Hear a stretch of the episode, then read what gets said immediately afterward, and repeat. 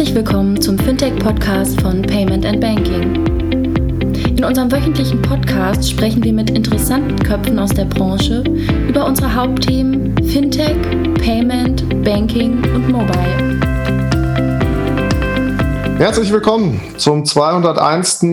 Podcast Payment und Banking, Payment und Banking Fintech Podcast. Heute haben wir einen kombinierten Podcast mit den Kollegen von Paytech Law dabei. Der Frank ist dabei. Grüß dich, Frank. Grüß dich, André. Wie geht's euch? Hi, Hallo zusammen. Frank, magst du dich auch einfach mal vorstellen? Ne? Da wir heute zum ersten Mal zusammen machen. Ich weiß gar nicht, ob wir es schon mal gemacht haben. Ich glaube, im Jochen hattest du schon mal einen, aber ich glaube, der erste offizielle Kombi-Podcast.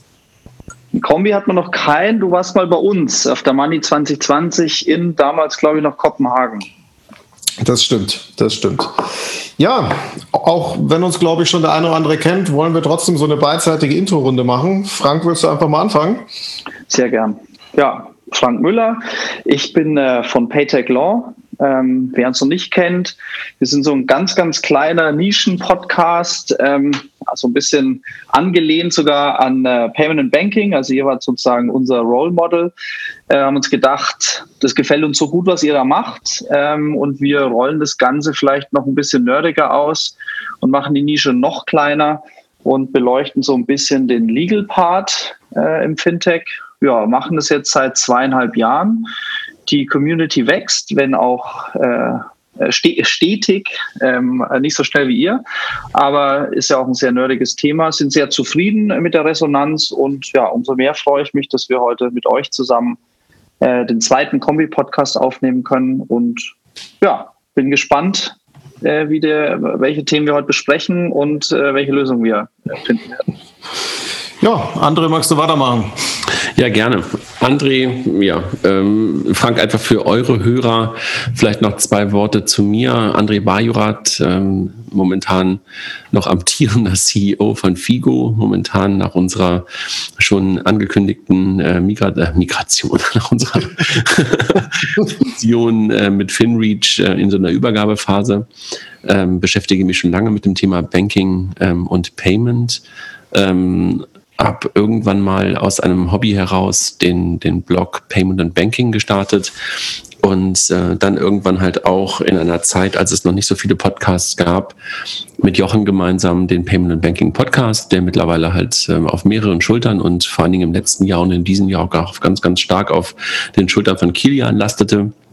Ähm, und das ist so etwas, was mich beschäftigt, ähm, aus der Law-Perspektive vielleicht so ein, so ein kleines bisschen ähm, eine Historie, dass ich irgendwann auch mal Jura studiert habe, das aber halt nicht so lange durchgezogen habe wie du, Frank. Ähm, aber insofern jetzt mit Figo auch dann wieder sehr stark in dem Law-Thema mit sehr, sehr interessiert auch immer wieder eure, eure Podcasts. Ähm, manchmal mehr interessiert, manchmal weniger interessiert, bei dem manchmal dann in der Tat äh, auch in Tiefen abtaucht, die mich nicht ganz so stark interessieren. Aber gerade die, die sich um das Thema PSD2 drehen und um das Thema Zahlungsaufsichtsgesetz und sowas äh, drehen, äh, bin ich dann auch immer sehr stark dabei. Das ist ein bisschen zu, zu meiner Historie. Und was mir übrigens auffällt, Frank, wo du sagst, eure Community wächst. Was ich momentan merke, ist, dass das Thema Podcast eine größere Aufmerksamkeit bekommt, aber dass ähm, das Kämpfen um die Hörer auch zunimmt. Also das heißt, die Zeit von den Leuten, die Podcasts hören, ist ja dann auch begrenzt. Und insofern merken wir halt auch momentan, ähm, dass durchaus nicht immer nur ein reiner Wachstum irgendwie gerade stattfindet. Ich weiß nicht, ob es bei euch genauso ist. Also bei uns ist tatsächlich so, dass wir ein sehr, sehr starkes Wachstum ähm, zweites Quartal, äh, zweites Halbjahr 2018 zu verzeichnen hatten. Das war wirklich mhm. äh, exponentiell. Es war ein sehr, sehr starkes Wachstum. Äh, jetzt wachsen wir immer noch, nicht mehr so schnell. Ähm, wir haben aber auch nicht so viel Konkurrenz wie ihr jetzt. Ähm, mhm. Ich meine, so die Legal Podcasts, die halt, die sind sehr überschaubar.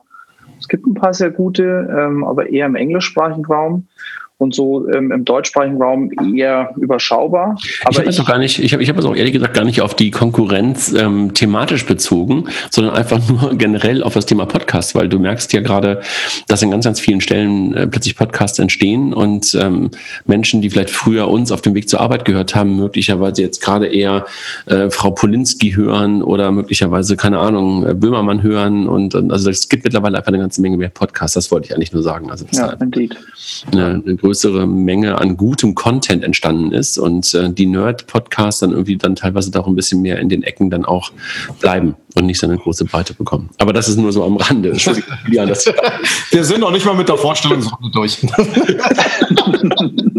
genau, dann mache ich es mach kurz. Kilian, Kilian Alamat darf heute, darf heute der Host sein. Bin auch schon seit ja, fast zwölf Jahren in der Payment-Branche unterwegs mit unterschiedlichen Stationen. Ähm, RatePay zweieinhalb Jahre gemacht, so ziemlich von Anfang an. Selber mal ein PSP gegründet, eine Stripe-Kopie Stripe äh, mit Rocket Internet zusammen. Dann fünf Jahre Beratung gemacht. Darf, glaube ich, jetzt auch, ich weiß gar nicht, wie lang schon ist, zwei, zweieinhalb Jahre, wir sind es nicht fast schon drei, bei, bei Payment und Banking äh, mitmachen. Und ja, bin seit Anfang des Jahres bei der Wirecard gelandet als VP Product. Probiere das mal wieder aus, wie das ist in so einem Corporate und freue mich mal äh, in der, sagen wir mal, bis jetzt noch nicht getesteten Runde über das Thema Status PSD2 zu reden. Wir haben ja das Thema noch gar nicht gesagt. Es sind schon die ersten fünf Minuten rum und wir sind noch themen, themenfrei.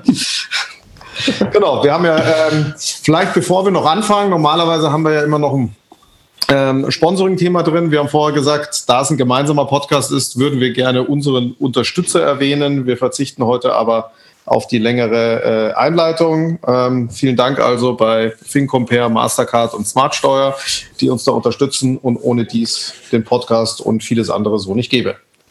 Ja, wollen wir Frank, ihr habt, Frank, ja. ihr, habt keine, ihr habt keine Sponsoren momentan bei euch im Podcast, die wir jetzt irgendwie auch noch ähm, nennen könnten, oder? Nee, wir haben aktuell noch keine. Okay. Genau. Deshalb, das wäre die Möglichkeit gewesen jetzt. Ja. Hätten wir aufrufen können.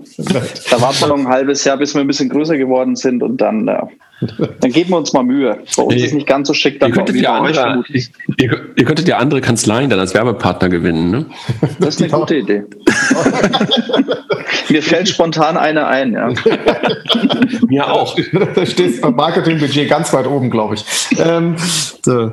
Ja, PSD2, 14.03. Was hätte denn da eigentlich passieren sollen, Frank? Wie waren so äh, die Timeline dort? Ja, 14.03. zu Larsmann äh, hätte es ja eigentlich losgehen sollen mit dem äh, großen Testen. Ähm, die äh, kontoführenden Zahlungsinstitute äh, hätten ja bis zu diesem Tag idealerweise die Schnittstellendokumentation veröffentlichen sollen und ja, ein Testumfeld bereitstellen sollen. Ähm, ja, dann las man, Kielan, du hast den Link auch verteilt, äh, ich glaube, es war bei Finextra, äh, las man, dass ähm, eine Befragung durch eine Plattform, dessen Name mir jetzt nicht einfällt, ähm, Tink, Tink. Tink ähm, eine Befragung von äh, einigen europäischen Banken ergab, dass wohl nur jede zweite Bank äh, genau diese beiden äh, Punkte bereitgestellt hat bzw. erfüllt hat und die anderen 50 Prozent eben nicht. Ähm, da muss man vielleicht jetzt erstmal ein bisschen sich überlegen, was sind das für Zahlen, wie viele Banken wurden befragt, ähm, ist das repräsentativ, wo stehen wir da in Deutschland? Da bin ich aber vermutlich der falsche Ansprechpartner. André, vielleicht hast du da ein paar Background-Informationen zu den Zahlen oder Kilian? Also vielleicht, vielleicht ähm, geben wir noch ein bisschen mehr Kontext, Frank. Ähm, 14.3., warum das, äh, 24.3., warum das überhaupt so, so interessant ist. 14. oder 24. weiß gar nicht mehr genau. Ich glaube 14. 14. 14. Ja. Ähm, warum das so interessant ist und warum dieses Datum überhaupt seine Relevanz hat. Also eigentlich kann man ja sagen, interessiert es eigentlich gerade gar keinen der 14.3., weil der 14.9. eigentlich der, derjenige ist, wo es spannend wird wo alle europäischen Banken nach PSD2 ihre API zur Verfügung stellen müssen. Und der 14.3. ist plötzlich so, vielleicht das nur als, als, als, als ähm, Kontext für die Hörer, weil Banken die Möglichkeit haben, bei ihren nationalen Aufsichtsbehörden eine sogenannte Ausnahmegeregelung ähm, zu beantragen. Das heißt, dass sie ab dem 14.09. nur noch eine API zur Verfügung stellen dürfen für sogenannte TPPs im Rahmen der PSD2 und den sogenannten Fallback, also das Screen Scraping, was ja heute sehr, sehr stark verbreitet ist, vor allen Dingen außerhalb von Deutschland witzigerweise ja auch noch viel verbreiteter, weil ausnahmslos die einzige Möglichkeit, um auf Banken zuzugreifen, ist, ähm, dann unterbinden zu können. Und deshalb haben sich halt viele Banken vorgenommen, dass sie dann zum 14.09. nur noch das zur Verfügung stellen müssen. Das heißt aber, dass man vorher sechs Monate lang eine performante und funktionierende API zur Verfügung stellen muss. Und deshalb war plötzlich dann rückgerechnet vom 14.09., was eigentlich die, die Deadline war, der 14.03. so relevant. Das nur noch mal kurz zum Kontext. Ich glaube, das habe ich richtig dargestellt, oder? Also ihr unterbrecht mich bitte, wenn ja, ja. ich irgendwas genau. falsch, falsch dargestellt habe. Genau, es ist jetzt genau, genau wie, du, wie du sagst, im PSD2 wird man nirgendwo direkt den 14.3. als Termin finden, weil es ja kein offizieller ist, sondern ein rückwärtsgerechneter Termin. Genau. Trotzdem kann man daraus einiges schließen. Ja, ja genau. Und äh, was man halt festgestellt hat, ähm, ist richtig. Also ähm, nicht alle europäischen Banken und ähm, wahrscheinlich, glaube ich, manchmal waren es 50 Prozent, manchmal wurden 40 Prozent genannt, ähm, die diese Deadline halt nicht erreicht haben. Aber in Deutschland in der Tat haben eigentlich alle Banken ähm, diese Deadline erreicht. Das heißt, ähm, es gibt jetzt nahezu von allen Banken ähm, eine API, eine Sandbox und auch eine Schnittstellendokumentation. Liegt auch ein bisschen daran, dass sich halt die meisten deutschen Banken dem Burning Group Standard ähm, unterworfen haben, wenn man das vielleicht so salopp sagen möchte. Und insofern diese Deadline jetzt auch irgendwie auch einzuhalten war. Ähm, also insofern in Deutschland haben wir eine etwas andere Situation als in anderen europäischen Ländern, ähm, wo in der Tat ähm, nicht alle Banken diese Deadline erreicht haben oder vielleicht einfach sagen, so was soll's, wenn ich halt irgendwie dann nachher erst fertig bin, dann habe ich halt irgendwie noch ein paar Monate, wo Screenscraping erlaubt sind, äh, erlaubt sein wird, aber danach kann ich es dann irgendwie dann immer noch unterbinden. Hm. Heißt aber jetzt auch, ähm, um es jetzt sagen wir mal auch, ähm, auch für die Hörer nochmal zu rekapitulieren. Das heißt, die deutschen Banken oder in Deutschland ist davon auszugehen, dass ab 14.09. das Thema Screenscraping tot ist. Für Zahlungskonten ja, Kilian. Mhm. Für das, was man Beyond PSD2 ähm, nennt, nicht, weil das halt nicht geregelt ist und wir da immer noch in dieser rechtlichen Grauzone sind und die Möglichkeit bestehen wird, auf diese Daten weiter zuzugreifen. Für die Zahlungskonten sollte man davon ausgehen, dass dann der Zugriff auf diese Konten wirklich nur noch über die PSD2 APIs und wir haben ja weiterhin in Deutschland die Ausnahmesituation, dass du Lösungen hast, die auch weiter HBCI nutzen werden können.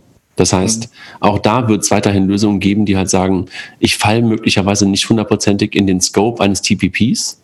Ich bin vielleicht eine Offline-Software, also weißt du, du kennst ja diese merkwürdige Unterscheidung zwischen client-basierten Lösungen oder serverbasierten ja, ja. Lösungen und client-basierten Lösungen.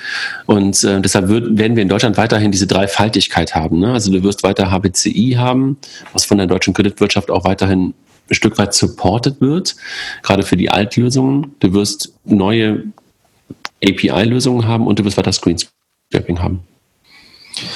Jetzt finde ich es ja mal eine ganz interessante Aussage, die bei mir in der, der Detailhilfe gar nicht so, gar nicht so bewusst, dass wir sagen, okay, Deutschland scheint weiter voran zu sein, auch im Bereitstellen von Technologie ist gleich API als das, als das, als das Ausland. Sind wir doch ausnahmsweise mal Innovationsvorreiter, äh, im Gegen, also entgegen aller Unkenrufe, dass die, dass die deutsche Bankenindustrie ja langsamer ist als wie die angelsächsische. Wie seht ihr denn das? Frank, willst du oder soll ich? Ich glaube lieber du. Technik ist nicht so meins. also ich glaube, dass die, dass die deutschen Banken insofern ähm, an der Stelle erstmal lange Zeit Vorreiter für das ganze Thema Open Banking durch HBCI schon waren. Diese Position und diese Situation haben wir aber ganz, ganz schlecht genutzt im ganzen PSD2-Kontext, muss man einfach sagen. Also das heißt, daraus hätte man viel mehr machen können. Das, was in, äh, in, in, in UK gemacht wurde, nämlich einen Open Banking Standard in den Markt zu führen und diesen iterativ zwischen Banken, TPPs und Aufsicht entstehen zu lassen und wirklich einen richtigen Austausch zu haben, das haben wir nicht gemacht. Das wäre perfekt gewesen. Und als die Berlin Group, wenn ihr euch erinnert, so etwa vor zweieinhalb Jahren ist das ganze Thema ähm, PSD2 API und, und, und Berlin Group Standard aus der Berlin Group, die es ja schon lange gab, im, für andere Payment Schemes, ne? also für das Thema EAPS war das damals mal, glaube ich, ins Leben gerufen worden. Als sie sich gefunden haben, hätte man, glaube ich, eine super gute Chance gehabt, den kompletten Markt einzubeziehen und wirklich technologisch nach vorne gedacht Lösungen zu bauen.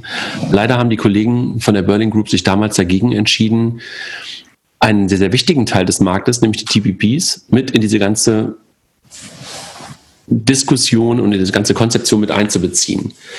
Also warum antworte ich so lange auf deine Frage, Kilian? Ich glaube, wir hätten die Chance gehabt, da wirklich technologisch ganz weit vorne zu sein. Jetzt haben wir zwar technisch etwas geschaffen und Schnittstellen geschaffen, ob die so funktionieren für die TPPs, ob das wirklich marktgängig wird, das werden wir halt jetzt gerade erst sehen, weil diesen iterativen Prozess, dass die TPPs Teil von der ganzen Sache waren, den gibt es halt erst seit kurzer Zeit. Also du weißt, es gibt diese Konferenzen von der, von der Berlin Group, wo aber halt eher präsentiert wurde, aber halt nicht wirklich auf der Technikebene ein Austausch stattgefunden hat. Mhm. Das fängt jetzt gerade an. Die BaFin hat vor etwa vier Wochen eingeladen für eine ähm, API Group, also wo man halt gesagt hat, äh, man muss die Leute ins Boot holen, die wirklich mit den APIs auch arbeiten sollen. Ähm, und da haben wir, glaube ich, naja, gute zwei Jahre wahrscheinlich auch nicht wirklich effizient genutzt und hätten wahrscheinlich dort noch viel, viel besser etwas vorbereiten können und da so doof man gerade England für den ganzen Brexit und sowas zu finden kann, da haben uns die Engländer, glaube ich, mit dem Burning Group, äh, mit dem, mit dem Open Banking Standard ähm, vorgemacht, wie man iterativer und marktorientierter das Thema hätte vorantreiben können, um technologischer Vorreiter zu sein. Also wir sind ich sag mal, regulatorisch Kilian gut aufgestellt. Ob wir technisch das Richtige gemacht haben und ob das, was dort gerade gebaut wurde von vielen deutschen Banken, auch wirklich dann im Markt funktioniert, das werden wir jetzt gerade feststellen. Mhm. Frank, wie siehst du denn mal, um auch den, den Schwenk dahin zu kriegen? André meinte auch gerade, okay, wir sind regulatorisch sauber. Würdest du dem, würdest du das unterschreiben, dass man sagen würde, auf der regulatorischen Seite haben sich die Banken gut positioniert? Technisch haben wir noch ein bisschen ein Fragezeichen und müssen mal die nächsten sechs Monate abwarten?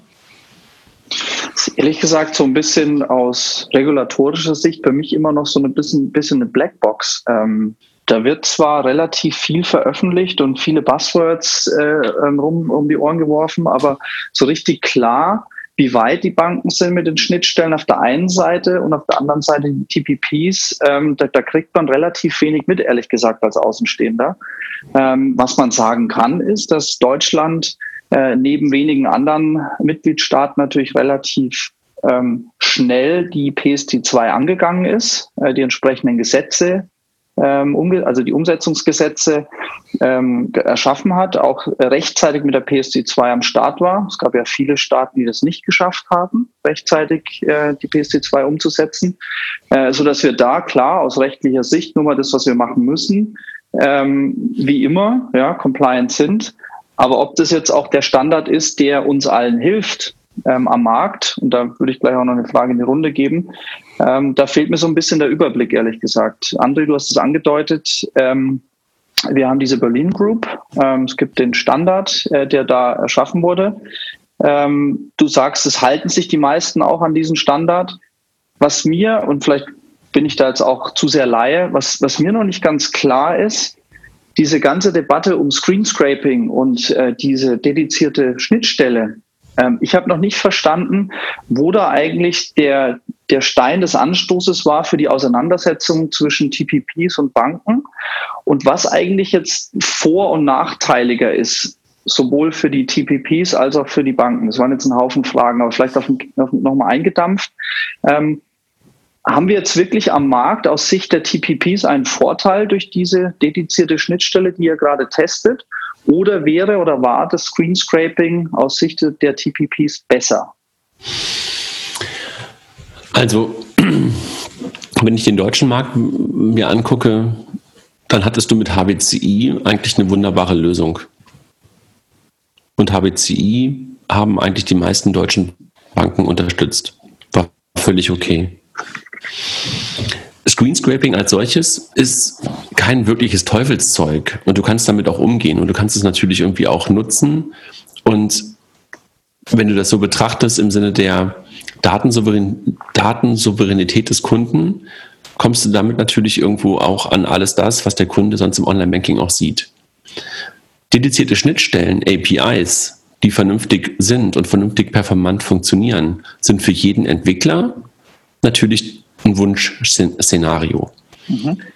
Ich glaube nur, dass wir gerade aus der deutschen Perspektive, weil wir halt bisher in dieser HBCI und kompletten Screenscraping-Welt gelebt haben und Lösungen im Markt sich etabliert haben, die auf diesen ganzen Daten aufgebaut haben, auch ein Stück weit ein Erwachen erleben werden, wenn wir plötzlich merken, dass das ganze Thema über die dedizierten APIs komplizierter wird, durch sowas wie Strong Custom Authentication, durch sowas wie ein Redirect, weil ich plötzlich nicht mehr einen Prozess in einer Lösung habe, die von einem Dritten kommt, die halt in der App stattfindet, sondern ich plötzlich irgendwie redirected werde zu der Bank und die ganzen Daten eingeben muss.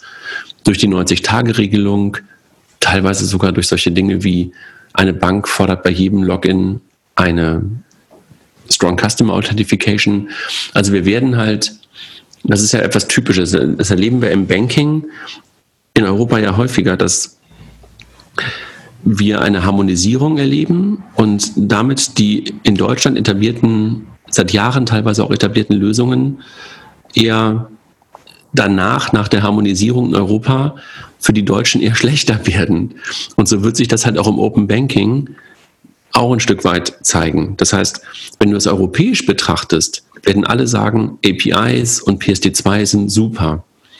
Für den deutschen Markt sind sie wahrscheinlich erstmal ein Rückschritt. Und deshalb die lange Antwort auf deine Frage. Ähm, was war die, die Auseinandersetzung zwischen Screenscraping und APIs? Die Auseinandersetzung besteht eigentlich darin, dass wenn die APIs einen kompletten Datensatz zur Verfügung stellen und du diese APIs performant da hast, würde sich niemand dagegen wehren.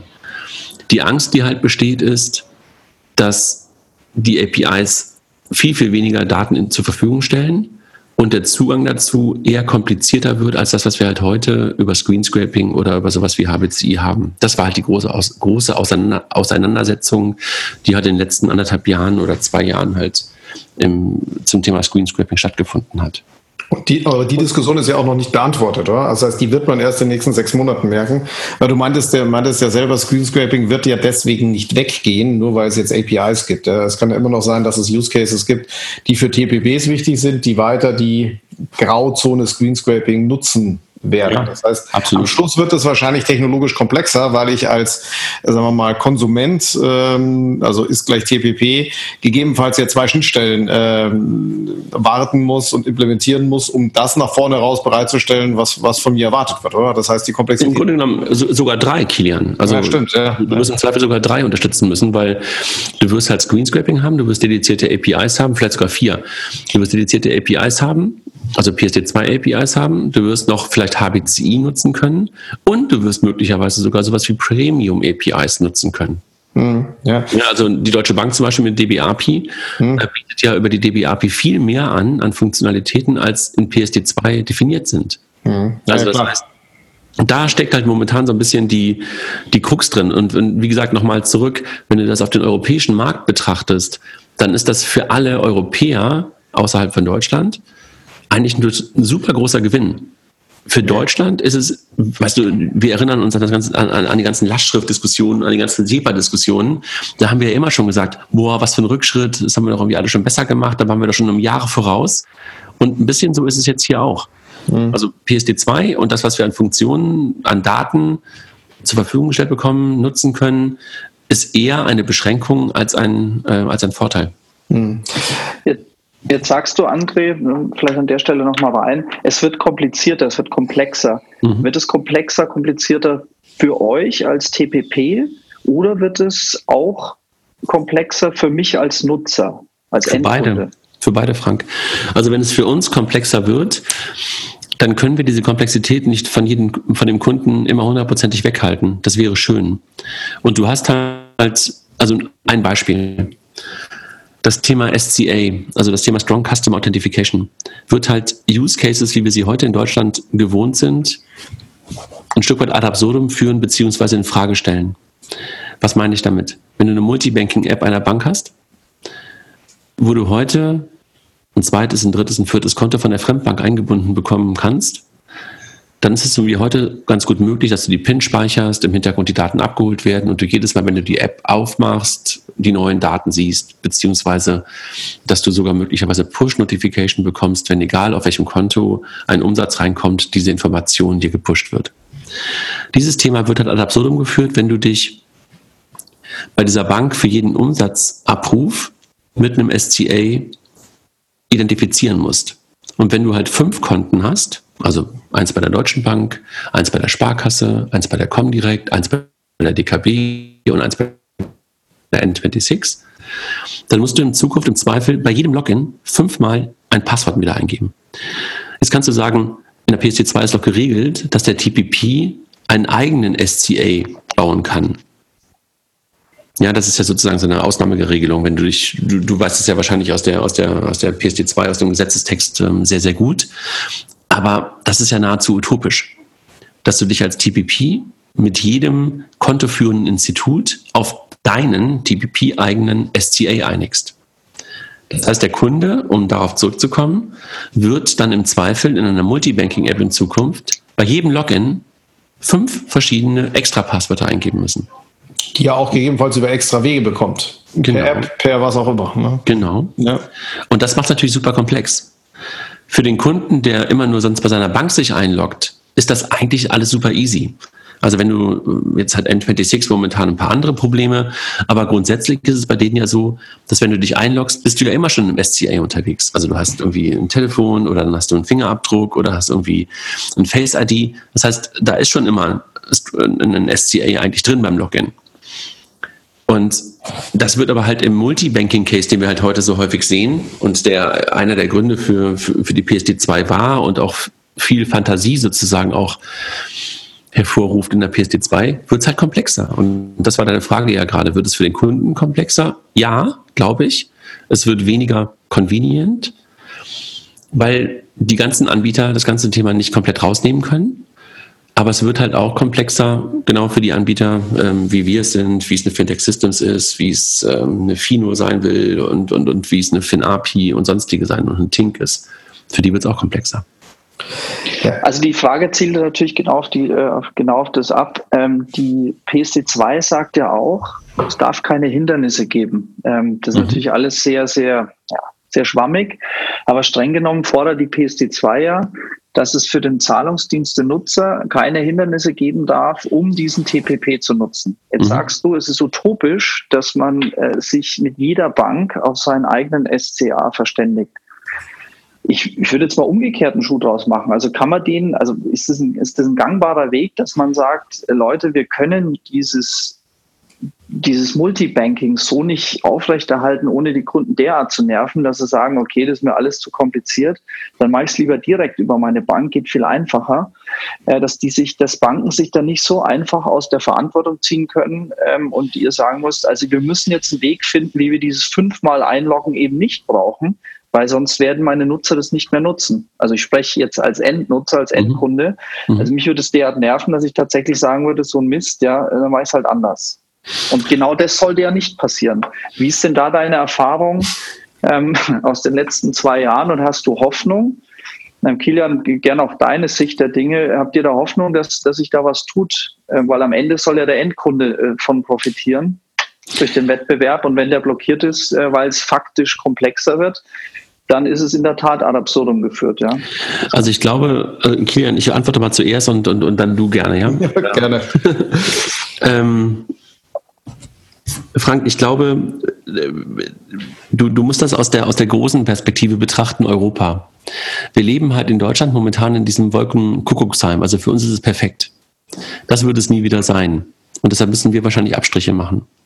Wenn ich mich mit den Kollegen in Österreich oder in Spanien über das Thema unterhalte, dann sagen die, ja, so ist das halt dann. Da muss der Kunde sich halt jedes Mal kurz wieder einloggen. Wenn er halt dann in der Kaisha-App auch die Konten der BBVA sehen will, dann muss er halt kurz vor sein Passwort eingeben. Das ist für die okay, weißt du? Nur wir sind es halt nicht gewohnt. Deshalb ist es für uns halt so, so merkwürdig. Ähm, werden wir Lösungen finden, dass die Lösung, wie wir sie heute kennen, mit automatischer Speicherung der PIN und im Hintergrund wird abgefragt und der Kunde muss eigentlich gar nichts machen. Und dass das irgendwie normal bleibt, ich glaube, es wird schwer. Also es wäre wunderbar, wenn wir das hinbekommen würden. Aber ich glaube nicht, dass jeder TPP oder auch relevante TPPs es hinbekommen, einen eigenen SCA hinbekommen. Ich glaube, wenn ich jetzt ein bisschen weiter spinne, dann könnte man darauf hoffen, dass solche Dienste wie VeryMe zukünftig bei allen Banken Standard sind, dann habe ich das Problem nicht mehr. Wenn das aber nicht kommt, dann werden halt weiter die Strong Customer Authentication Systeme der jeweiligen Bank sichtbar werden und werden die User Experience wahrscheinlich beeinflussen. Meine Sicht. Ja. Und große Hoffnung habe ich momentan nicht wirklich. Kilian, weiß nicht, wie du siehst. Ja, ich würde vielleicht nochmal noch mal ein äh, Stück ausholen. Wir haben jetzt das Thema SCA als ein Beispiel, ein Beispiel angeführt. In der Regel ist ja so, dass diese, diese Komplexität, die jetzt kommt, also die technologische Komplexität aus, wie geschildert, APIs, Premium APIs, HPCI, Screen Scraping, entweder dazu führen kann, aus meiner Sicht, dass sich neue Geschäftsmodelle auch entwickeln können. Das ist ja genau der TPP-Case, nämlich jemand, der, der die wieder rausnimmt und sagt, okay, ich bin in der Lage, das so zu vereinheitlichen, dass vorne raus zum Konsumenten, wer auch immer das ist, diese Komplexität nicht auftritt und dafür verlange ich Geld. Oder andere Richtung, dass man feststellt, diese Use Cases zum Markt, die es da gibt, die sind nicht stark genug, dass es jemand sagt. Ja, also was durchaus passieren kann, dass der Endkunde sagt, na ja, ich hatte da zwar, um auf das Beispiel zurückzukommen, zwar eine nette Multibanking-App und es war alles ganz schön, ja, aber äh, wenn ich jetzt nur noch zu einer Bank gehe, dann gehe ich halt nur noch zu einer Bank. Ne? So, weil ich die andere komme, weil mir keiner das Thema rausnimmt und weil keiner hingeht und sagt, ich vereinheitliche das jetzt, jetzt muss ich mich fünfmal einloggen, bekomme fünf Push-Notifications auf meinem Telefon, das ist nicht mehr, das ist nicht mehr real. Das ist, glaube ich, das Spiel, was gerade, was gerade jetzt passiert. Wie stark sind diese Use Cases? Und da ähm, kommen wir natürlich aus der, sagen wir mal, äh, Banking API Nerd-Welt. Für uns sind diese Use Cases normal und wir würden sofort sagen, na klar sind die stark. Da mal gucken, was der Massenmarkt sagt. Also vielleicht äh, bewirkt er schon das Gegenteil von dem, was eigentlich die Idee war, nämlich, dass man wieder zu seiner Hausbank zurückkehrt und sagt, bevor ich mich jetzt beim, beim, beim Multibanking mit fünf Konten einlogge, kündige ich lieber vier und gehe wieder zu einer zurück. Naja, und ich glaube, was halt der entscheidende Punkt ist, wir gucken momentan sehr, sehr stark, also wir jetzt gerade in unserer Diskussion, auf das Thema Multibanking. Und das ist ja nur ein Use Case. Also ich glaube, dass die weniger starke oder weniger gute Convenience äh, User Experience äh, im Multibanking mit PSD2 nicht dazu führt, dass wir weiterhin halt unglaublich viele Use Cases erleben werden, die trotzdem auf diesen Daten aufbauen. Also diese One-Time Use Cases oder halt Cases im Sinne der Buchhaltung und im Prozess Banking von Banken zu integrieren, die werden ja trotzdem unglaublich zunehmen.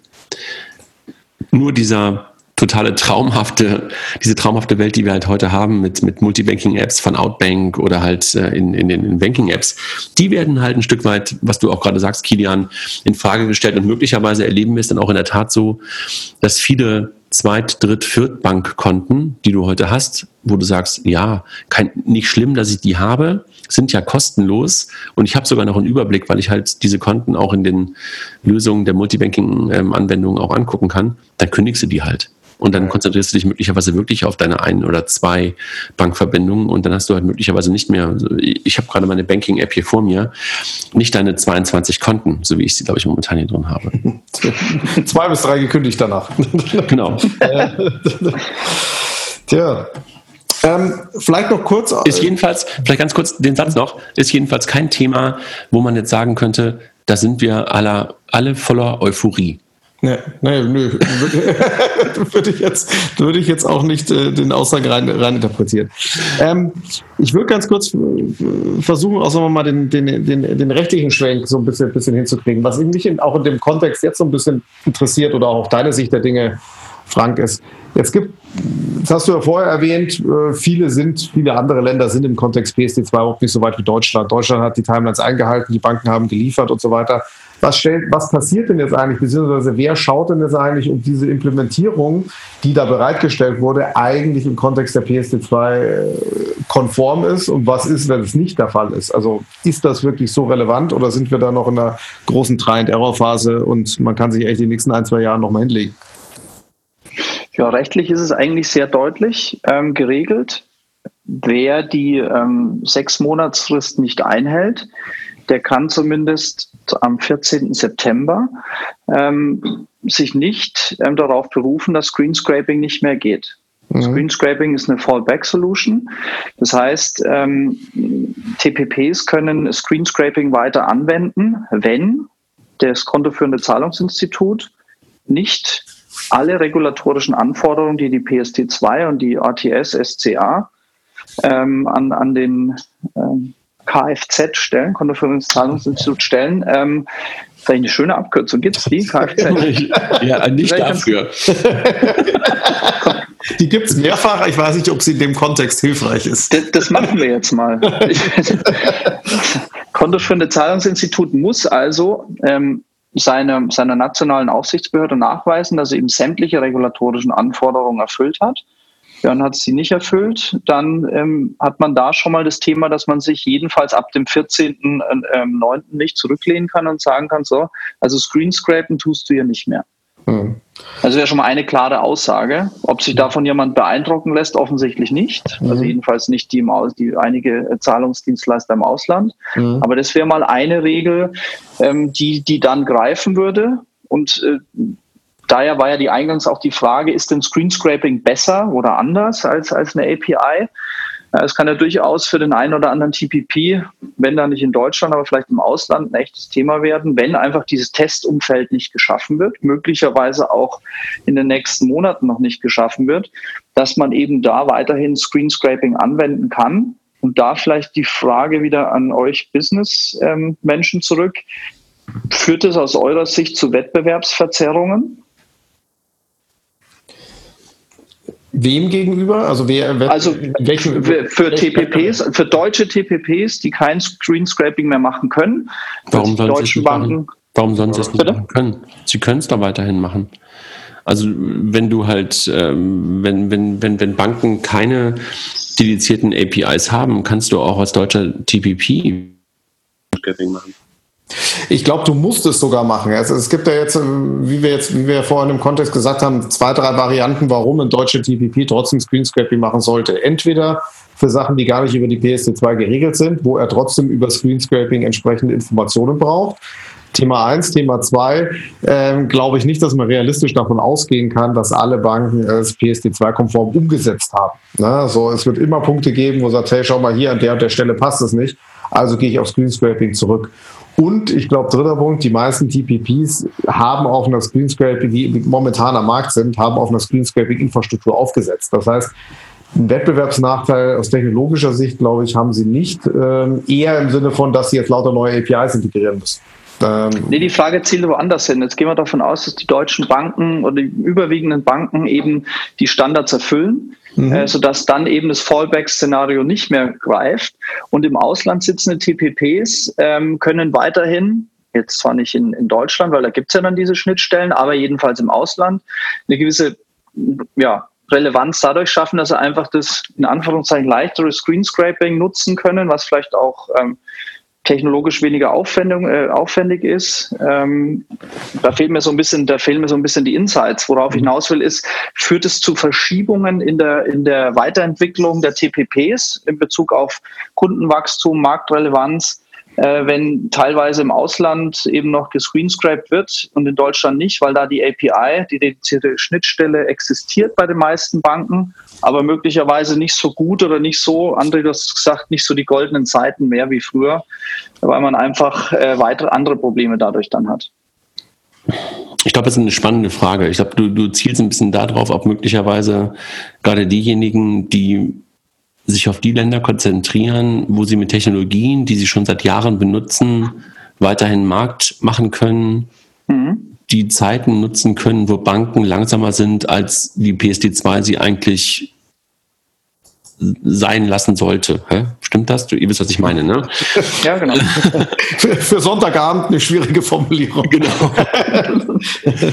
ähm, interessante Frage. Ich glaube, ich glaube, das hängt ein bisschen, nee, glaube ich ehrlich gesagt nicht wirklich. Also warum glaube ich das? Ich glaube, die Umfrage, die die Kollegen bei, bei Finastra, ne, Finextra, äh, nicht Finastra, Kernbanksystem, glaube ich, ne, bei Finextra äh, im Auftrag von Tink da gemacht haben, äh, zeigt die ja auch, dass 50 bis 60 Prozent der Banken halt äh, PSD2 ready waren. Interessant wäre ja gewesen zu gucken, wie viele der relevanten europäischen Banken PSD2 ready sind. Weil was du natürlich siehst, dass gerade die, ich sag mal, multinationalen Banken sowieso alle auf einen Schlag PSD2 ready sind, also eine Unicredit oder eine erste Bank und so weiter. Und ich glaube, du wirst eher ein Problem bekommen als API-Anbieter, als Aggregator von, von Banken-APIs, wenn du glaubst, dass du auch nach dem 14.09. noch im großen Stil Zahlungskonten über Screenscraping oder alternative, nicht compliant Wege abrufen kannst. Das wird, glaube ich, eher ein Vorteil für diejenigen sein, die halt sagen, ich bin technologisch auf alles vorbereitet. Ich kann PSD2 compliant. Ich kann auch im Fallback, aber wirklich Fallback, das meine ich dann auch so, dass du sagst, okay, wenn das nicht da ist, dann habe ich was anderes. Ich kann auch Screenscraping, aber eigentlich folge ich sozusagen diesem, diesem, diesem Compliant-Weg. Dann hast du, glaube ich, eher ein Problem, wenn du das, wenn, wenn du dich dem nicht stellst und das nicht in den Mittelpunkt deiner Aktivitäten stellst. Mhm. Das ist ja im Prinzip aber eigentlich das, was ich vorher auch sagen wollte. Also ich glaube, als TPP wird man weiterhin die technologisch alles beherrschen müssen. Ja, auch Screenscraping, weil wie gesagt auch Screenscraping für Sachen, für Themen, die nicht unter der Regulatorik PSD2 fallen, äh, relevant sein kann. Ähm, Trotzdem kannst du dich nicht darauf verlassen, nur mit Screenscraping noch marktfähig zu sein. Das ist das, ja. was du, glaube ich, meintest. Ne? Genau. Ja. Das war, das, das war das meine, meine lange Ausführung in zwei Sätzen. das heißt, du musst dich breiter aufstellen, auch technologisch breiter aufstellen als TPP. Und der, der da noch nicht ist, der wird vermutlich auch im September ein Problem bekommen. Ne?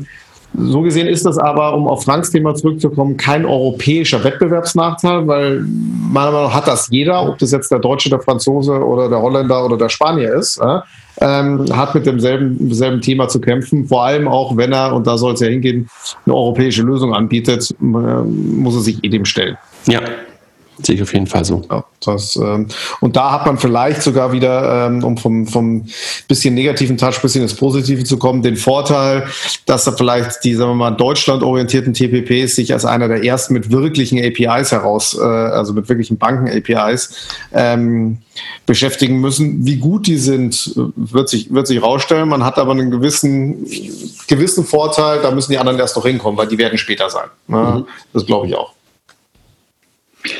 Das heißt aber doch für, für die Branche, dass ihr sagt, man muss alles können technologisch. Das ist ja, das ist ja ein absolutes, ein absolutes Traum-Szenario, André, oder? Du musst irgendwie die neue Technologie können. Du musst weiterhin Screenscraping können. Das heißt, du musst für alles gewappnet sein. Ähm, Stichwort Developer, die wachsen ja buchstäblich auf dem Baum. Ähm, die kriegt man ja an, an jeder Ecke. Ähm, Ironie Ende. Ähm, ihr habt ganz schön was zu tun, oder?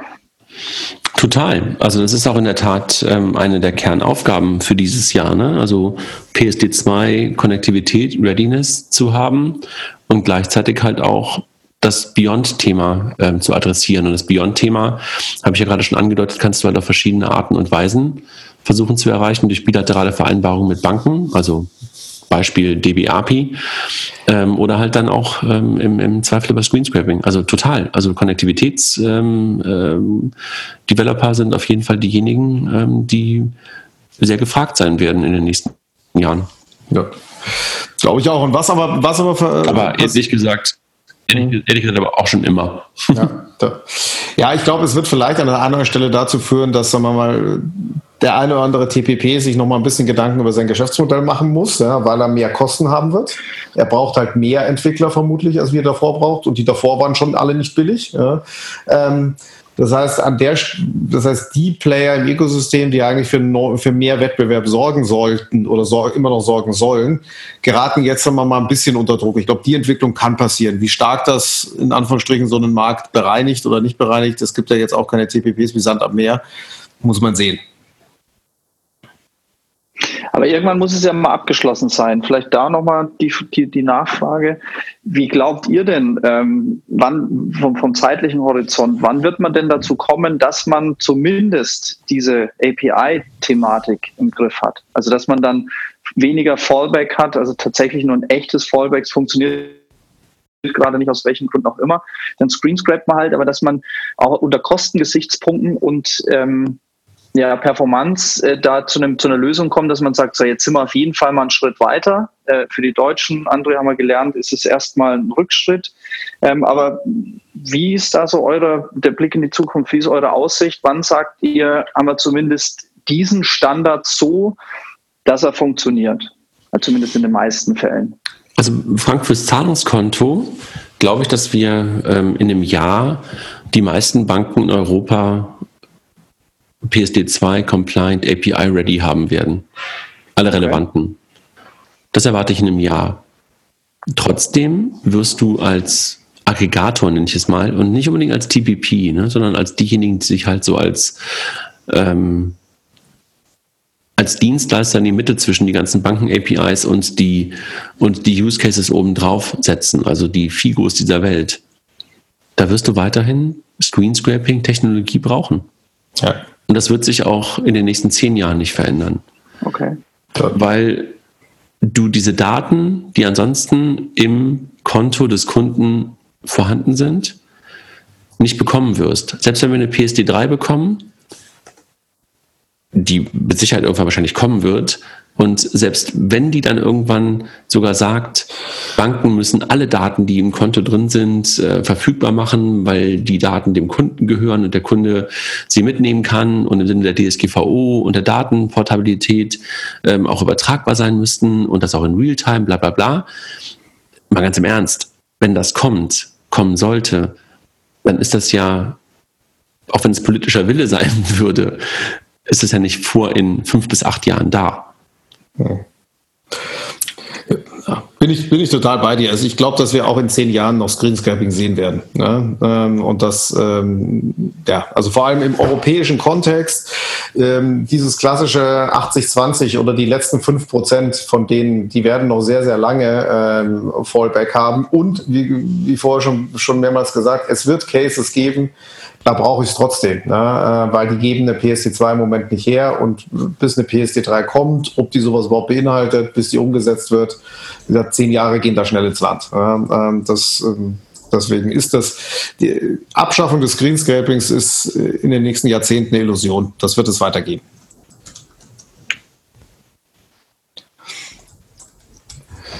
Ja, fast schon, fast schon ein Schluss, ein Schluss. okay, für immer und ewig. Ja, aber, aber, aber, aber, am längsten lebt der Workaround, das weiß man ja. ja. Das ist Frank, Frank, wenn du auf das Thema drauf guckst, hättest du jetzt gedacht, mit PSD2 APIs und, und, und 14.3. ist das Thema gelöst und keiner muss sich dem Thema Screenscraping mehr widmen. War das wirklich die Annahme, wenn du so aus der juristischen, ich sag mal, wenig technisch naiven juristischen Perspektive darauf guckst, um es böse zu sagen. Tatsächlich vielleicht zum Fast ein bisschen romantisch auch. ähm, also ganz, ganz, so naiv vielleicht nicht, aber ähm, also das, was ihr sagt, ähm, da fragt man sich dann als Jurist schon auch, weshalb man überhaupt Warum? sich die Mühe macht, diesen Schmarrn, ganz ehrlich, diesen Schmarrn äh, überhaupt äh, anzuleiern. Weil wenn man sich überlegt, was denn der, was der Hintergrund war, äh, dafür, dass ähm, Zahlungsauslösedienste und Kontoinformationsdienste äh, reguliert werden. Äh, wenn man sich anschaut, was der Schutzzweck, der dahinter steht, ist, und wenn man sich all die Themen anschaut, und ich höre jetzt als Nutzer, äh, ich bin, muss vielleicht äh, einen Schritt zurück, ich bin ein bisschen gefrustet von meiner Hausbank, ähm, vielleicht an anderer Stelle nochmal was sagen, weil zu der werde ich auf gar keinen Fall zurückgehen, ansonsten mache ich äh, alles nur noch mit Bargeld und lasse noch einen Lohn bar auszahlen, aber da gehe ich nicht mehr hin. und, zwar, zurück. Und, zwar und, zwar täglich bar auszahlen. Genau, so ist es. Ähm, also zurück zum Thema, da bin ich als Endnutzer schon so ein bisschen frustriert, muss ich sagen, weil ähm, wir, wir ähm, raufen uns alle die Haare, überlegen uns, wie kriegt man die, diese ganzen PSD2-Themen hin. Ähm, das ist ein Riesenaufwand bei uns, bei unseren Mandanten, äh, bei euren Kunden, bei euch selber. Ähm, und am Ende kommt dann irgend so ein Murks raus, wo ich mich äh, fünfmal ähm, durch eine starke Kundenauthentifizierung und, wählen muss. Und, und noch ein Redirect hast, ne? Also äh, mal ganz im Ernst. Also, also das ist eigentlich sozusagen das Ad absurdum an der PSD2. Wenn ich Redirect und SCA bei jedem Zugang habe, dann ist der TPP so überflüssig wie ein Kropf. Und jede vielleicht muss man die Lizenzierung eines TPP. Ja, vielleicht muss man das tatsächlich auch mal erklären, was das heißt. Also für diejenigen, die, die nicht wissen, was das bedeutet. Also die, ihr, André, die Figos dieser Welt, äh, wurde reguliert, äh, weil ihr Daten ausliest. Ja, weil ihr euch einwählt, weil ihr so tut, als wärt ihr ich, wählt euch bei meiner nee, Bank nee, nee, ein. Wir tun nicht so, sondern wir sagen, wir sind du. und sogar noch, so, und dann geht ihr dann dahin und dann sagt jetzt die, die, da sagt der Gesetzgeber so, also das wollen wir nicht mehr, die müssen wir jetzt regulieren, ähm, die kriegen hier sensible Zahlungsdaten und deshalb wollen wir zumindest mal draufschauen, wer die sind und was die so tun. Und jetzt sagst du, mit Redirect ähm, würde man genau den Punkt wieder wegnehmen, den TPPs, die, der eigentlich die Ursache dafür war, dass man sie ähm, ursprünglich mal unter die Regulierung gepackt hat. Mhm. So. Mhm. Und ja. Das ist echt ein, ein, schönes Thema am Sonntagabend. naja, also wenn, wenn du, wenn du, wenn du, wenn du den, den, den Podcast, äh, ich weiß nicht, ob wir den veröffentlicht haben oder ähm, du, du warst bei der letzten Bex leider nicht dabei. Ähm, das wird auch nicht wieder vorkommen. Du solltest bei der nächsten Bex auf jeden Fall dabei sein. Der Jochen ähm, hat mich nicht reingelassen. Ja, ich habe dir aber gesagt, da gibt es eine Möglichkeit. Also auch Jochen, auch, auch Jochens harte Tür hat Grenzen. Ich bin Blogger, aber das hat er nicht akzeptiert. Das war auch die Text, über die wir gesprochen haben. Bex ist reingekommen. Das ist, ähm, das ist ja gut. muss halt der Jochen draußen bleiben dafür. Genau. Ihr macht einfach die Sport-Challenge und wer einfach mehr Kalorien verbraucht hat, darf rein. ähm, was ich aber gerade sagen will, da gab es eine Diskussion äh, wo Michael Koch von der Deutschen Bank auch mit auf dem Podium war. Und Michael hat es damals schon ein Stück weit auf den Punkt gebracht. Und ich glaube, damals haben es viele noch gar nicht wirklich verstanden. Und wir haben das ja damals auch schon ad absurdum PSD2 genannt. Und die Diskussion war vielleicht damals noch nicht zugespitzt genug. Ich meine, das war letztes Jahr im Oktober. Aber genau das haben wir damals gesagt. Also das, was da gerade passiert mit Redirect und STA bei jedem Zugriff, führt das, was eigentlich der Sinn und Zweck des Gesetzes und der Regelung war. Ad absurdum. Ja, das ist, ja. Ähm, das ist wirklich Wahnsinn. Also ich kann es aus der Praxis erklären. Wir haben ja auch den einen oder anderen Anbieter, der jetzt, das jetzt kein Backbone-Anbieter ist, wie jetzt äh, eine Figo oder eine Fintech Systems, ähm, die aber davon betroffen sind von dieser Regulierung. Und ähm, wenn man sich dann darüber unterhält, ähm, was die Registrierung bringt und was man für Vorteile hat und man erklärt dann genau diesen Punkt, dann sagen die, hä? Und dann versuch mal als Anwalt denen zu erklären, ja genau, hä? Mhm. Ähm, dann versuche ich dem Mandanten immer zu erklären, äh, du machst gerade einen Fehler, du versuchst dich, dich, dem Thema zu nähern mit Logik und äh, das wird nicht funktionieren. Mhm. Und an der Stelle scheiden viele aus und fragen sich ernsthaft, was man hier eigentlich für einen Eiertanz macht. Und ähm, das ist tatsächlich in der, in der Praxis ein, ein, großes Problem, also auch in der Rechtsberatungspraxis, weil viele glauben ja ohnehin, dass das alles äh, die, die Anwaltslobby macht, diese ganzen äh, Regulierungsgesetze, die PSD2 und so weiter. Ähm, und dann muss man denen erklären, was das eigentlich für die bedeutet, was es für ein Aufwand ist und dass es am Ende eigentlich mehr Ärger als Nutzen bringt. Ja. Aber auch wenn es ein bisschen fatalistisch klingt, ist, wie kommt man aus der Nummer jetzt eigentlich wieder raus? Also wie mein Stand zumindest ist, ist das, was du André gerade gesagt hast, Authentifizierung jedes Mal plus Redirect ist nun mal im Moment Stand der Dinge, oder? Mhm. Ja, also ich, ich glaube nochmal, also wir und jetzt das wird nicht zum Tod von den ganzen Use Cases führen. Wir müssen uns, glaube ich, einfach nur damit abfinden, dass es nicht ganz so geil wird. Ähm, und ich glaube, dass einfach diese neue gelebte Offenheit und dieser neue gelebte Standard, den wir jetzt plötzlich haben, dann in Summe doch dazu führen wird, dass wir in Zukunft noch bessere und, und, und, und ähm, bessere Möglichkeiten bekommen, auch auf Banken zuzugreifen. Also ich bin weiterhin felsenfest davon überzeugt, dass Banken diesen Arschtritt der PSD2 als Katalysator für eine andere Offenheit erleben werden. Wisst ihr, was ich meine? Mhm. Und, und insofern ähm, ist das momentan irgendwie echt eine verzwickte Situation. Aber ich glaube und hoffe und bin fest davon überzeugt, dass es in Summe weiterhin gut ist und dass wir eine weitere Entwicklung erleben werden. Und diese Entwicklung wird halt im Sinne der Kunden stattfinden. Welche Banken das nicht mitmachen, werden halt ein Problem haben. Ähm, momentan fühlt es sich manchmal so an, als wenn so ein bisschen das äh, Empire ähm, zurückgeschlagen hat. Ne? Also dass diese ganze Offenheit, die wir uns alle gewünscht haben und, und äh, Frank, du ja auch gerade ein bisschen mit dem Frust auf deiner Hausbank, die auch wahrscheinlich teilweise gerade wünschen würdest, ähm, dass die nicht ganz so groß ist, wie wir uns das gerade mal äh, vor zwei Jahren alle vorgestellt haben. Ja, das ist so, aber ich glaube, es wird sich nicht aufhalten lassen, dass mhm. es dann noch, doch dahin kommen wird. Mhm. Ja, vor allem auch Offenheit im, äh, im Sinne von Mindset und gar nicht ja. mal im, äh, im, Sinne von Technologie. Ich glaube, das, das eine bedingt das andere. Ne? Also wenn du halt offener im Mindset bist, Kilian, wirst du wahrscheinlich auch offener in der Technologie sein. Also das wird wahrscheinlich äh, dann auch damit zusammenhängen. Ja, ich glaube nur, dass es genau diese Reihenfolge hat. Ja. Und im Moment sehen wir noch so einen Schritt zurück, zu sagen, okay, man versucht wieder über die Technologieschiene, API versus Screenscraping, bla bla bla, ähm, ein bisschen Offenheit wieder rauszunehmen. Ich glaube auch, dass das mittelfristig äh, nichts hilft. Ne? So, aber das ist so ein bisschen Wellenbewegung und momentan, wie du gesagt hast, Empire schlägt zurück, geht die Welle kurz mal wieder nach unten. Ähm, die Hoffnung ist durchaus da, dass die wieder hochgeht. Mhm. Die Rückkehr ja. der Jedi-Ritter. Das ist der ja. Titel dann für die PSD3. Ist doch cool, haben wir das schon. War aber, glaube ich, sieben, sieben, Jahre nach dem ersten, oder? Ja, die Rückkehr der Jedi-Ritter braucht man ein bisschen. Ja, ich glaube, das dauert noch ein bisschen, in der Tat. in der Tat. Ähm, ja, fand ich einen ganz, gute, ganz guten Abschluss jetzt. Gibt es aus eurer Runde zu dem Thema noch den einen oder anderen Kommentar am, am Abend? Sonst würde ich in Richtung Ende einleiten. Also ich glaube, wahrscheinlich könnten wir darüber irgendwie noch stundenlang sprechen, ne? also gar keine Frage. Aber ähm, ich glaube, ich, ich, ich, glaube, wichtig, ich glaube, wichtig ist es momentan, ähm, die BaFin gerade anfängt, eine Verwaltungspraxis aufzubauen. Ich glaube, Frank, das bekommst du mit, das bekommen auch Klienten mit, das bekommen irgendwie bekommt der Markt gerade mit. Also das heißt, ähm, wir haben jetzt lange genug, glaube ich, darüber theoretisch philosophiert und, und, und genug Anwälte eingeschaltet und, und, und genug Papier fabriziert, auch in Richtung Bonn.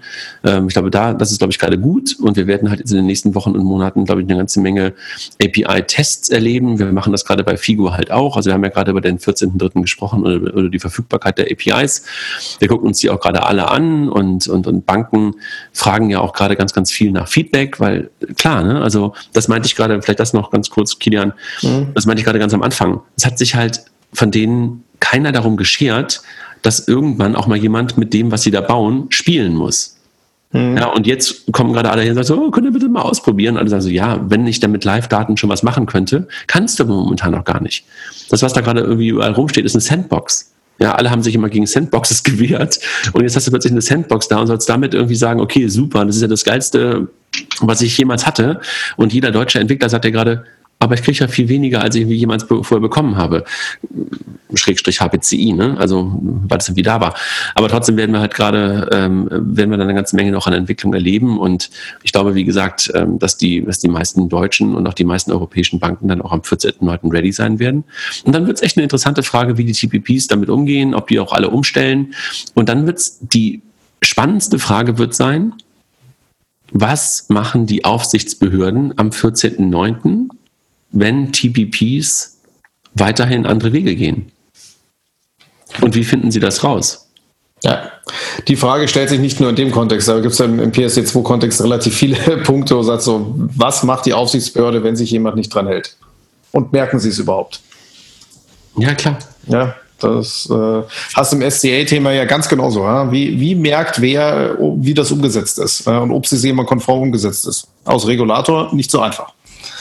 Aber das ist ein extra Podcast. Also SCA ist in der Tat ein extra Podcast, weil auch da ist noch relativ viel Blackbox. Ähm, so richtig klar, außer bei den, äh, äh, bei den Karten ist jetzt noch nicht, wie das mit dem SCA eigentlich funktionieren soll. Da sind ja einige Themen noch offen, ähm, sowohl technisch als auch rechtlich. Ähm, Kieler, wir hatten uns vor zwei Jahren mal drüber unterhalten. Das ist ja auch die Frage gewesen, so was ist denn, wenn SCA schlicht nicht äh, praktikabel ist und ein Conversion Killer wird? Lasse ich es dann einfach sein und nehme das Risiko? Darf ich das als Institut überhaupt? Also da sind noch viele Themen, die man sich da mal anschauen kann. Ähm, die werden, glaube ich, wirklich spannend, also auch wieder für die Nutzer spannend. Ähm, wie muss ich mich äh, authentifizieren? Ganz spannendes Thema. Auch da ist die Kartenwelt noch nicht so weit, wie sie nach außen scheint. Ja. Kann ich aus eigener Erfahrung, seiner Erfahrung sagen. Also da gibt es noch viele Sachen zu diskutieren in der Realität. Da merkt man, wie viel Auswirkungen eine, eine konkrete Umsetzung von Regulatorik haben kann. Guck mal, Kilian, wir müssen ja unseren nicht vorhandenen Sponsoren von heute, Smartsteuer, Mastercard und FinCompare noch danken, ne? Auf jeden Fall. Ja. Den habe ich aber am Anfang schon gedankt. Den ich weiß. aber gerne, gerne zweimal. Äh, waren wir ja auch mit Mastercard einen relativ schönen mit dem David-Podcast, Jochen und, und David zum Thema SCA gemacht haben, aus Sicht eines Schemes. Ja. Aber das, das kannst du auf so vielen Sichtweisen betrachten. Äh, bin ich bei Frank. Da können wir locker noch eins, zwei machen. Aber sag mal, Frank, vielleicht noch mal ganz kurz eine Frage an dich. Also du hast ja gerade gesagt, du, du, du bist da ein bisschen ähm, äh, positiv naiv eigentlich unterwegs gewesen und hast gehofft, dass es irgendwie noch viel, viel besser gerade aussieht. Glaubst du denn, ähm, deine Klienten, wie sehen die das denn momentan? Also wenn du mal so ein bisschen deinen persönlichen Blick jetzt gerade gar nicht so darauf und sagst, sondern eher so sagst, so, wie sieht denn dein Markt gerade aus, den du, den, den du da siehst? Oder wie sehen deine, deine, deine Marktbegleiter das Thema? Dann kannst du dazu was sagen? Also wir kriegen sehr, sehr, sehr viele Anfragen von fast allen Mandanten. Wie müssen wir das denn jetzt umsetzen? Was müssen wir tun? Wie müssen wir es tun? technisch kann, können die das natürlich alle äh, relativ gut sich vorstellen, was sie da machen müssen. Ähm, aber es herrscht eine große Unsicherheit, ein großes Unwissen ähm, von, von ganz vielen Playern, auch vor allen Dingen äh, von den großen Playern. Also aus meiner Sicht sind wir noch weit davon entfernt, äh, Klarheit zu haben, wie wir denn dann diese Strong Customer Authentication am Markt sehen werden. Aber also rechtlich, wie es funktioniert, ist klar. Ja? Das aber das wird ja jede Bank anders machen. Das wird ja jede Bank anders machen, den SCA. Genau. Hm? Die Frage ist, man, man, die Frage ist wie. wie Glaubst du denn, wie kannst du dir denn vorstellen, also worüber wir vorhin, also Kilian, sorry, du wolltest eigentlich gerade abbrechen, aber die Frage, ja, ich nochmal. Du kennst das ja. ja, natürlich. Das ähm, wird immer ignoriert.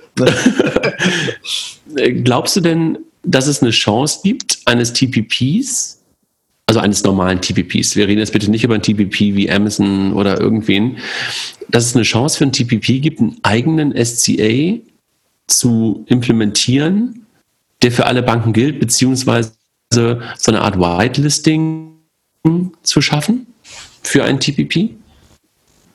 Also für, für einen kleinen glaube ich nicht. Aber wenn es nicht irgendwann eine Lösung am Markt gibt, dann wird, glaube ich, Big Tech eine Lösung in den Markt drücken. Also das halte ich, das halte ich für, für absolut wahrscheinlich. Wahrscheinlich nicht nächstes Jahr, vielleicht auch noch nicht in zwei Jahren. Aber ich glaube, wenn wir nicht eine einheitliche Lösung finden, dann werden einfach die Nutzer danach äh, fragen, also die Endkunden. Ähm, weil wenn ich, wenn ich bei jeder Bank und bei jedem Player ein anderes Verfahren habe und ich äh, als Kunde schlicht am Verzweifeln bin, weil ich mir die ganzen Verfahren entweder nicht merken kann, ich will, ähm, oder die Devices, die Hardware nicht dafür habe, wenn ich es mobil mache, dann wird irgendwann ein Big Tech kommen und eine Lösung schaffen. Momentan, wie es bei uns in Deutschland ist, habe ich noch keine Vorstellung, was mich ab dem 14.09. erwartet. Also ich weiß nicht, wie ihr das seht, aber da habe ich absolut noch keine Vorstellung. Wer macht's, machen es alle, wie machen es die Player? Überhaupt keine Vorstellung. Ja, wird, ähm, äh, ja, wird, ist, glaube ich, eine der, der interessantesten Fragen im Sinne der PSD2, sowohl für das Thema Payment als auch für das Thema Banking für die nächsten Monate. Was wäre dein Wunsch? Glaubst du, eine BaFin oder die Kreditwirtschaft müsste sich klarer positionieren? Also von wem würdest du dir gerade mehr Klarheit wünschen? Ich glaube tatsächlich von, äh, von der BaFin. Ähm, die BaFin aber, aber, aber, aber, aber ist, es, ist es nicht irgendwie zu leicht, immer nach Bonn zu zeigen und zu sagen, so, sagt doch mal, wie ihr es wollt? Nee, die BaFin müsste ein bisschen mehr Guidance geben, weil nur mhm. sozusagen das darzustellen, wie es rechtlich geht, das wissen wir alle. Da haben wir auch schon drüber diskutiert. Dann gibt es Graubereiche, da kann man dann drüber reden. Aber gerade bei den Themen, ähm, wann kann ich zum Beispiel mal eine Ausnahme von SCA machen? Ähm, äh, zu dem Thema gab es ja, gab's ja jetzt vor kurzem diesen Aufschrei am Markt, bei dem einen ein bisschen lauter, bei dem anderen weniger laut, äh, auch mit den Lastschriften. Ähm, äh, wenn ich schlicht, wenn ich schlicht Themen habe, die, Gesetz, die am Markt. Du hast, du hast, das Gesetz ja nicht gelesen, ne? Das, es gab Kollegen, die haben das nicht gelesen, genau. ähm, und da würde ich mir einfach wünschen, dass man so ein bisschen in die in den Markt schaut, in den Markt hört. Und man hat ja durchaus die Möglichkeit als BaFin auch mal zu sagen, ich äh, comply nicht immer, sondern ich explaine auch mal. Ja, also äh, fürchterliches Englisch. Ähm, und, und nicht sozusagen immer alles umzusetzen, was die EBA vorgibt, sondern auch mal zu schauen, was ist denn an unserem Markt sinnvoll, was hilft denn auch mal meinen Playern und muss ich denn wirklich alles umsetzen, was, was da so aus, äh, aus Europa kommt. Und da würde ich mir einfach so ein bisschen mehr Marktnähe wünschen und klare Regeln, wann ich was wie machen muss, beziehungsweise nicht machen muss. Da was, tun wir schon, was tun wir jetzt dafür? Wir beide? Ja, wir alle. Was tun wir dafür? Schreiben wir einen Brief nach Bonn? ich weiß nicht, wahrscheinlich viel reden, einladen zu Konferenzen und ähm, versuchen, äh, die, die, den Regulator da auch so ein bisschen an den Markt, näher an den Markt zu rücken. Ich will jetzt gar nicht ähm, nur mit dem Finger nach Bonn zeigen, weil wenn man sich zum Beispiel das äh, ZAG-Merkblatt anschaut, ähm, das ist mal eine Guidance gewesen, wo ich sagen kann, zu wirklich vielen Themen ähm, eine echt gute äh, Guidance dazu, wie muss ich mit der PSD2 umgehen. Mhm. Ähm, und das würde ich mir einfach zu noch mehr Themen wünschen. auch die Hours. Äh, muss man auch sagen, das sind natürlich noch ein paar, The also die, die äh, Anwendungs-, äh, Auslegungs- und Anwendungserlass der BaFin zum GWG. Ähm, das sind auch ein paar Themen offen, die nicht beschrieben werden, aber auch da gibt es relativ, eine relativ deutliche äh, Guidance, äh, wie man das GWG zu verstehen hat. Aber gerade bei dem Thema SCA, also Strong Customer Authentication, da finde ich, gibt es ja, wenig bis nichts. Und da sollten wir noch viel reden ähm, und austauschen, damit wir vielleicht da eine, eine Lösung finden können, die am Markt eine Lösung ermöglicht, die für uns Endkunden sinnvoll ist. Mhm. Ja, absolut. Also bin ich völlig bei dir und ich frage mich halt gerade, wie wir möglicherweise die Monate bis zum 14.09. Ähm, und auch für danach wird es ja auch sinnvoll sein, nutzen und, und wie wir möglicherweise ähm, Einfluss oder sowas äh, versuchen äh, geltend zu machen. Also das frage ich mich halt gerade. Also ob wir möglicherweise neben dem Podcast nochmal einen gemeinsamen Artikel oder ähm, ein Interview irgendwo machen und das versuchen einfach nochmal ein bisschen mehr in den, in den Fokus zu rücken, möglicherweise auch ähm, gemeinsam aus dem Markt heraus. Also du hast ja ein paar Klienten, ähm, wir sind ein Player, äh, das da möglicherweise auch in, so eine Art offenen Brief nochmal macht. Also es gab ja kürzlich mal den offenen Brief äh, aus der Kreditwirtschaft ähm, in die ähm, ähm, an die an die BaFin. Möglicherweise muss es von den TPPs auch nochmal kommen. Ja, sehr gern. Also ich glaube, das ist äh, offene Briefe, solche ähm, Kommunikation ist, glaube ich, immer sinnvoll. man sollte sich da vielleicht auch mal zusammen ja, mit den Gegnern jetzt fast gesagt, aber auch mit den Banken ähm, vielleicht mal versuchen zu verständigen, weil auch da kann ich mir vorstellen, gibt es ja durchaus ein Interesse, dass man ähm, einheitliche Standards schafft. Jetzt gibt es ja diese Berlin Group, aber auch die haben ja ähm, über dieses ganze Thema ähm, äh, API hinaus haben die ja auch ähm, oder müssen ein Interesse daran haben, dass äh, eine gangbare Lösung am Markt funktioniert und vielleicht ist ja auch mal deren Sicht interessant. Das haben wir heute vielleicht sehr aus, aus eurer Sicht, Nein, aus Jochen, Sicht ähm, gesprochen. Nee, also äh, Frank, Frank, total. Und, und das war ehrlich gesagt auch genau der Grund, ich habe es ja ganz am Anfang gesagt und, und will jetzt irgendwie auch nicht irgendwie dissen, warum wir ganz am Anfang, als die Kollegen sich damals gegründet haben, gesagt haben, nehmt Player, die am Markt aktiv als TPP unterwegs sind, mit in eure Gruppe auf. Lass uns das gemeinsam machen. Wir haben die vom allerersten Moment dann zu unseren Bankathons eingeladen von Figo. Und sie haben sich echt ein Stück weiter dagegen gewehrt. Jetzt langsam aber sicher fangen sie an. Also da, wir können das versuchen, also auch in die Richtung was zu machen, aber bisher war das echt schwierig.